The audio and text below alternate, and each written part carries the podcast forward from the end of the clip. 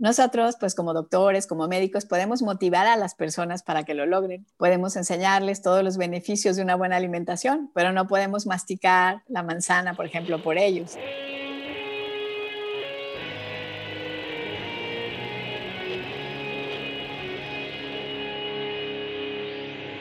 Bienvenidos a Volver al Futuro Podcast, donde platicamos con las mentes que nos impulsan a crear el nuevo paradigma de salud y bienestar, conducido por Víctor Sadia.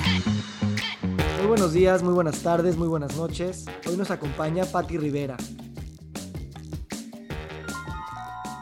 Patti Rivera es licenciada en nutrición y autora de libros. Es emprendedora en Devor y premio a los 10 emprendedores del año 2006 por la revista Expansión. Cuenta con certificaciones y diplomados en obesidad, nutrición infantil, coaching con reprogramación neurolingüística, terapia breve sistémica, alta dirección, biodescodificación y acompañamiento espiritual.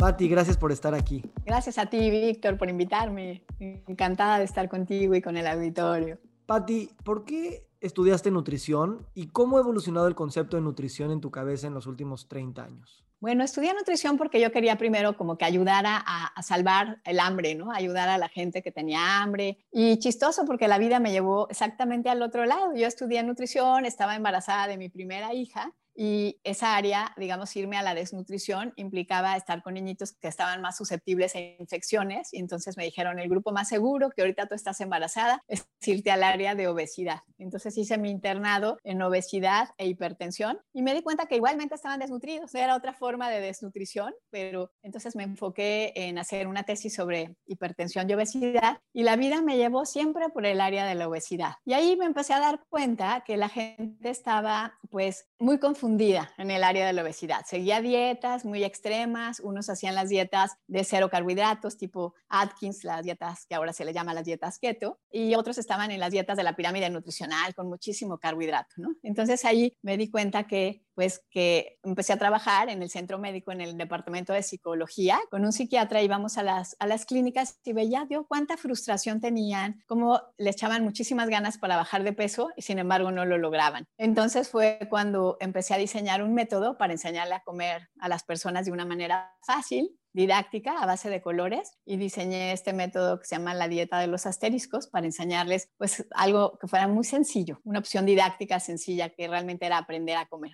Tú que estudiaste nutrición hace más de 30 años y hoy que una persona está entrando a nutrición, ¿cuáles a tu manera de ver son los cambios paradigmáticos más importantes de cómo entender esa, esa ciencia? Yo creo que antes la gente estaba muy enfocada solamente en el área mental y que siempre el paciente tenía la culpa de, de, tener sobrepeso y que ahora realmente se ha visto que la nutrición es un área de salud integral, ¿no? que debemos de trabajar también el área emocional del paciente, el área física, mental, espiritual y dentro de su contexto social en donde se está moviendo. Entonces creo que hoy la nutrición es una nutrición mucho más holística o más integral. Sospecho que al igual que el, que el paradigma de la ciencia de la nutrición se amplió a entenderla como una enfermedad, eh, como un tema integral, al mismo tiempo también tú fuiste viviendo pues, la práctica clínica y también pues viviendo tu vida. Y también te diste cuenta que pues de alguna manera también habría que pensar de manera más integral e incluir todas esas vivencias personales y emociones. ¿Cuáles fueron esos episodios que te marcaron a ti en tu vida personal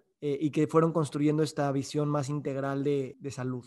Bueno, el primer episodio fue porque yo eh, había desarrollado esta línea, de este, había desarrollado este método de alimentación y basado en este método empecé a capacitar a nutriólogas para que fueran, tuvieran franquicias. Y una compañía aceleradora de negocios me eligió para crecer, pero las expectativas de ellos eran muy altas, o sea, me decían que podíamos tener 300 licencias en un año. Y entonces yo, por más que le luché mucho, le eché muchas ganas, llegué a tener 12 licencias en un año, ¿no? Entonces conocí a una persona que fui a hablar al radio y conocí a una persona que estaba dando eh, unos cursos de biodescodificación y preguntándole de qué se trataba, pues me invitó y dije, bueno, me va a ayudar mucho a mis pacientes, ¿no? Pero cuando llegué, me empecé, a, bueno, me puso en una línea de la vida y me dijo, bueno, a ver, vamos a ver en tu hoy ¿qué te está pasando? O sea, ¿cuál es la emoción que sientes hoy? Y le dije, bueno, lo que, lo que yo siento es que no estoy cumpliendo con las expectativas, ¿no? Porque esta aceleradora de negocios, pues confió mucho en mí, me creó muchas expectativas de mí y entonces me siento frustrada. Entonces me dijo, bueno, da unos pasos hacia atrás y camina hacia atrás de tu vida cuando no cumpliste expectativas. Entonces ahí me vi, me vi, me, vi de ocho años a punto de llorar, escuchando a mi mamá decirle a mi abuelita que cuando yo nací había sido una tragedia porque me esperaban como hombre, tenían mi nombre de hombre, tenían este todo el cuarto, solo tenían un hijo hombre y tres mujeres, entonces claro que era la esperanza de quién iba a jugar con el otro niño. Y entonces mi mamá le comentaba eso a mi abuelita y a mí pues me quedé ahora sí que con las lágrimas ahí atoradas este, sintiendo, bueno, no cumplí con lo que esperaban, no cumplí con esas expectativas. Y al tocar esa herida me di cuenta que yo había trabajado mucho, que había sido una workaholic y que vivía siempre como buscando hacer, por ejemplo, escribía un libro y no ni siquiera hacía una presentación, sino pensando en el que sigue y siempre sintiendo que si no tenía pacientes o no tenía más franquicias no valía. Entonces, el tocar mi herida me ayudó a mucho a darme cuenta que pues que a mí me había escogido Dios como mujer y que valía la pena y que yo podía ser valiosa y no tenía que, buscar en el afuera, sino que tenía que irme a mi interior. Entonces empecé a tomar cursos, muchos cursos, estudié una maestría en psicoterapia breve sistémica, estudié biodescodificación, me fui a toda esta parte femenina, ¿no? De la intuición, de estudiar las emociones, eh, los pensamientos, las creencias, y entonces se abrió un mundo precioso para mí. Mis consultas cambiaron por completo porque en vez de ser consultas de cada 20 minutos en que yo atendía a la persona como, pues como un número, ¿no? Y con un, este es el método y así es la vida, ya era, a ver, ¿quién eres tú? Tú eres una persona especial y qué emociones traes, qué pensamientos tienes, qué creencias tienes, por qué, cuáles son. Entonces las consultas cambiaron y yo empecé a sentirme muy, muy feliz, muy realizada de, de realmente poder ayudar de una manera integral. Eso creo que fue algo que me llenó mucho. Y después tuve otra experiencia también que fue dolorosa, pero que como dicen, por la grieta entra la luz, que fue que de repente me habla mi hijo, mi hijo que tenía 33 años y me dice, mamá, tengo cáncer, me encontraron un tumor. Y mi hijo, pues, con, tenía en ese entonces cuatro hijos. Y yo decía, pero ¿cómo le puede dar cáncer si es un muchacho tan bueno, siempre come bien, tiene unos hábitos buenos, es, un, es una persona buena? O sea, no podía creer, ¿verdad? Que tenía, entonces, y yo enfocada en todo lo que eran las emociones, la alimentación, pues quería ayudarle a mi hijo. Y yo tenía ese concepto de que, de que la medicina, eh, los medicamentos, la quimioterapia eran puros tóxicos, ¿no? Entonces, teniendo esa idea, pues me resistía pero me di cuenta que, bueno, no era yo la que mandaba, él era el que iba a tomar sus decisiones y que lo único que podía hacer yo era amarlo, apoyarlo y que era lo que yo podía ofrecerle, porque no podía, o sea, en todo el área de el área holística que yo lo quería ayudar, pues él estaba muy confiado en también en el área de radiación. Entonces empezó él su tratamiento de radiaciones, de quimioterapia,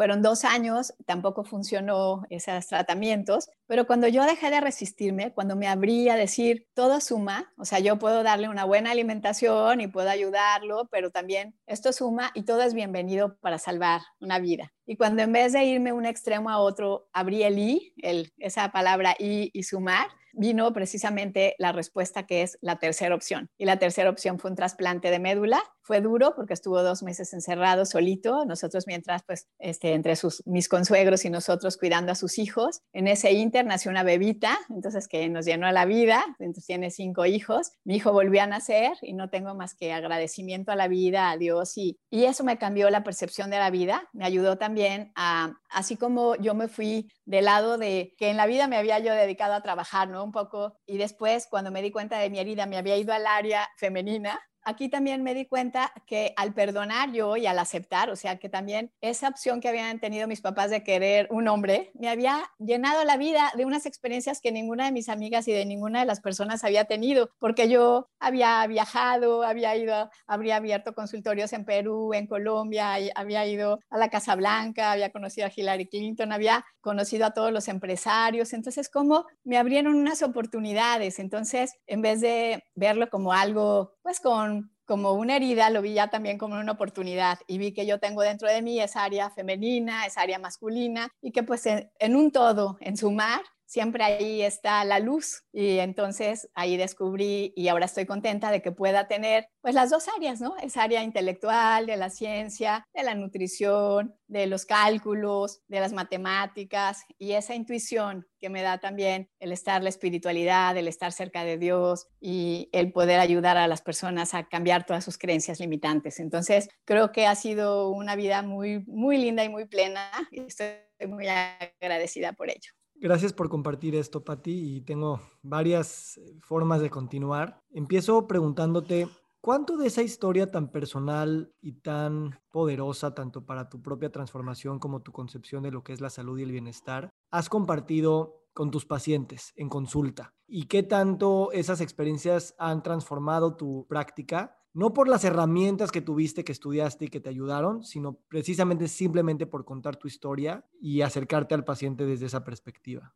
Bueno, creo que ha sido, sí, sí cuento mi historia, sobre todo cuando veo que están eh, un poquito eh, siguiendo los mismos pasos. Por ejemplo, tengo el caso de una de mis pacientes, que es una, una persona muy joven, con hijos chiquitos, y que ella tampoco se sentía que era suficiente. Entonces, siempre vivió una exigencia, mucha responsabilidad, y pues también se dedicó a trabajar y trabajar. Entonces, sentía la carga de tener, sacar a sus cuatro hijos adelante, además ahorita en la pandemia, ¿no? Que tienes que ser maestra y a la vez estar trabajando en la computadora y no entendía por qué subía y subía de peso, ¿no? Entonces le expliqué que el cuerpo tiene esta área del sistema simpático que se produce cuando tienes adrenalina, cuando produces cortisol, cuando estás tan estresado, el cuerpo está en una etapa como si tú tuvieras el acelerador metido y que va a estar buscando pues gasolina. Entonces tu cuerpo, por más que tú quieras adelgazar, no lo vas a lograr porque estás en un periodo de estrés exigiéndote. Entonces fue muy lindo porque ella hasta le dieron una licencia en su trabajo porque comprendió que su vida no tenía sentido, o sea, que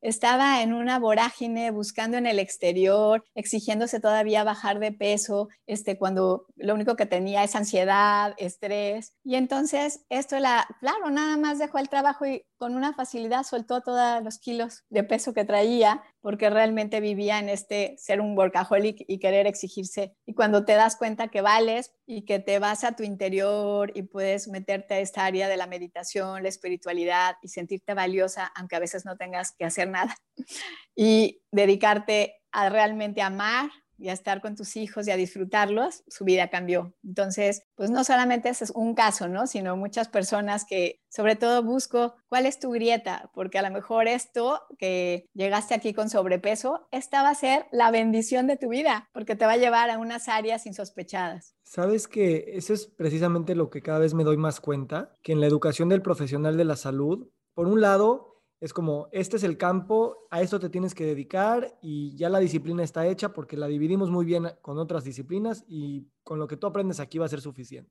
Eso se ha roto y se ha hablado mucho del trabajo interdisciplinario y el realmente poderte comunicar desde distintas perspectivas para poner al paciente en el centro. Lo que se me hace muy, muy curioso es que al mismo tiempo que hay mucho para aprender, muchas maestrías que hacer, muchos estudios que tomar, muchos talleres que vivir, el trabajo interno, el vete a tu casa y abraza a tus hijos o acuéstate en tu cama y cierra los ojos, es tal vez no voy a decir una mejor escuela, pero una escuela que también tenemos que tener como profesionales de la salud para integrar mejor todos esos aprendizajes que vienen del mundo de allá afuera y precisamente para cultivar esa intuición y cultivar esa mm, riqueza para que se transmita desde un lugar completamente integral también. Está la parte racional, que tú sabes contar muy bien tu historia y eh, cronológicamente y narrativamente, pero también eh, emocionalmente, porque has vivido eso, y has vivido esa, esa alquimia y esa transformación. Y eso es lo que al final de cuentas, si al paciente lo quieres tratar de manera integral, pues también transmitirle tu mensaje hay que hacerlo de manera integral con muchos lenguajes.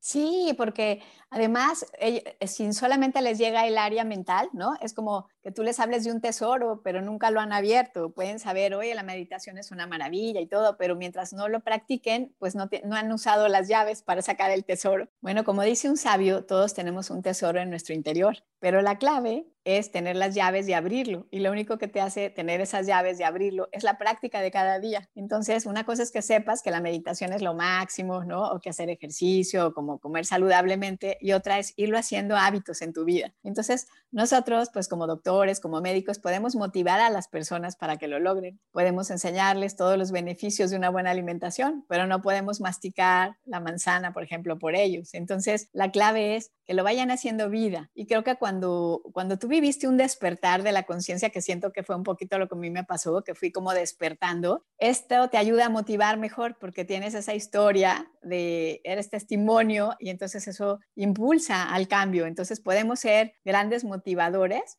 pero son ellos ya los que van a, lograr. Y, bueno, qué mejor que en una práctica, cuando eres médico, pues poder buscar aprender cómo motivar, cómo lograr este cambio en las personas para que sean ellos los que lo puedan. Ser solamente un guía, un acompañante y dejar que ellos vayan encontrando en su interior la respuesta.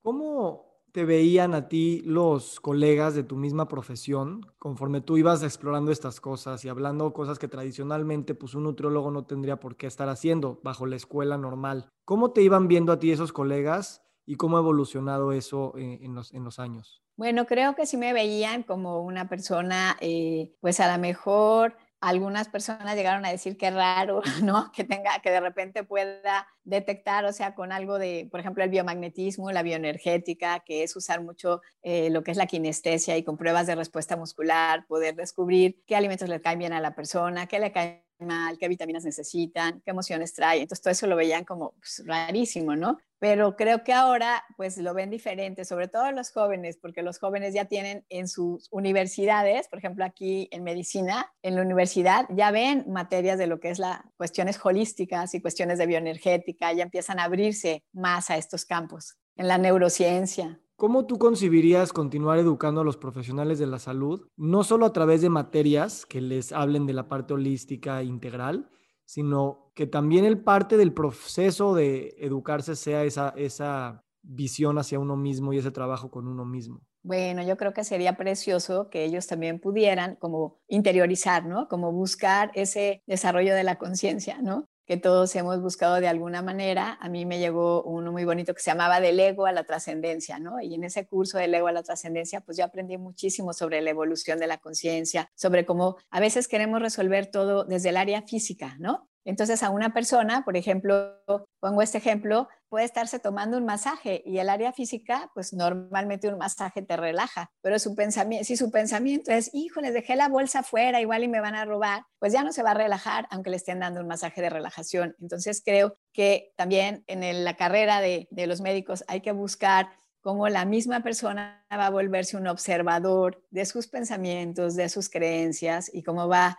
a cambiar su propia historia, porque solo a través de ser testigo del cambio, pues puedes también ser un guía y ayudar a los demás. Además de todo tu trabajo que has hecho en tu consultorio y en tu práctica clínica, eh, ¿has visto algún modelo en algún otro país, tanto educativo como clínico, que te llame la atención de que está bien montado porque incorpora todas estas cosas? Pues sí, creo que este modelo de la medicina del estilo de vida me gusta, ¿no? Por eso siento que es como un paraguas a todo lo que yo he estudiado, como que dije, bueno, yo estudié, por un lado estudié coaching, por otro psicoterapia breve sistémica, luego hice una maestría en acompañamiento espiritual, luego estudié mindfulness, emociones, y luego dije, bueno, precisamente viene ya con un paraguas como más científico, más médico y que no vean nada más como, pues como un rompecabezas, sino que algo que ya viene sustentado que es esto, la medicina del estilo de vida. Por eso me, me encanta, me encanta la asociación y me encanta este paraguas. ¿Y qué tanto ves esta alianza pues que ideológicamente es indisociable entre los médicos y los nutriólogos y agregaría también los psicólogos y los coaches? ¿Qué barreras tendríamos que romper desde tu manera de, ver para que realmente se pueda trabajar en conjunto entre todos y no como interconsultas? Yo te los refiero y, ya. Bueno, yo creo que es muy importante el pasar por este y que te decía, ¿no? Como que esto de poder, de vivir en los extremos o de que los mismos nutriólogos pensemos, no, es que eso es dañino porque le dieron pastillas o porque le dieron medicamentos. Entonces, sin querer, los seres humanos nos separamos porque buscamos las diferencias en vez de buscar lo que nos une. Y lo que nos une es el amor por el paciente, el amor por salvar su vida. ¿Por qué no buscar cómo podemos unirnos? ¿Cómo poder, si, si a mí un cardiólogo me manda a su cliente, ¿no? Pues yo hablarle de mi área, de lo que es mi enfoque, de lo que yo soy experta, pero siempre valorando el trabajo también del cardiólogo, de lo que él sabe y respetándolo, ¿no? Sin tener que sentir que yo solamente con mis alimentos y voy a salvar a ese paciente, sino poder unir y no estar en los extremos. ¿Cómo crees que el modelo de consulta en ese sentido pueda evolucionar también para que lo hagamos de otra manera y que podamos transmitir esto como dices? Bueno, creo el que te refieran está bien. A veces siento que, bueno, eh, es difícil tener un lugar donde encuentres todo. Sí hay, ¿verdad? Lugares donde puedas llegar y tener el equipo del psicólogo, el, el nutriólogo y el endocrinólogo. Pero creo que esta unión simplemente puede hacerse. O sea, la unión no tiene que ser física y en el mismo lugar, sino es más bien una unión de intenciones. Por eso te, digo que se pueden salvar muchas cosas cuando la gente cambia. Cuesta trabajo ese cambio porque yo misma lo viví, viví en ese extremo, eh, me tocó vivirlo fuertemente con mi hijo de decir, no, todo eso, la quimioterapia son tóxicos y lo van a dañar y se va a salvar solo con lo naturista. Pero no, ahora veo cuántas cosas valiosas tenemos todos. Entonces es más bien una cuestión interna de aprender a buscar lo que nos une y no lo que nos separa, ¿no? Pero es una cuestión interna, espiritual, podríamos decirlo así, no tanto que tenga que ser un modelo en que todos tengamos que estar en el mismo lugar, porque pues ahora con todo lo virtual que hay, pues puede tener una cita con una persona, pero siempre buscar trabajar en equipo. Eso sí, saber que no somos todólogos y que siempre trabajando en equipo vamos a unir fuerzas y vamos a poder resolver juntos mejor, ayudar mejor a nuestros clientes, a nuestros pacientes.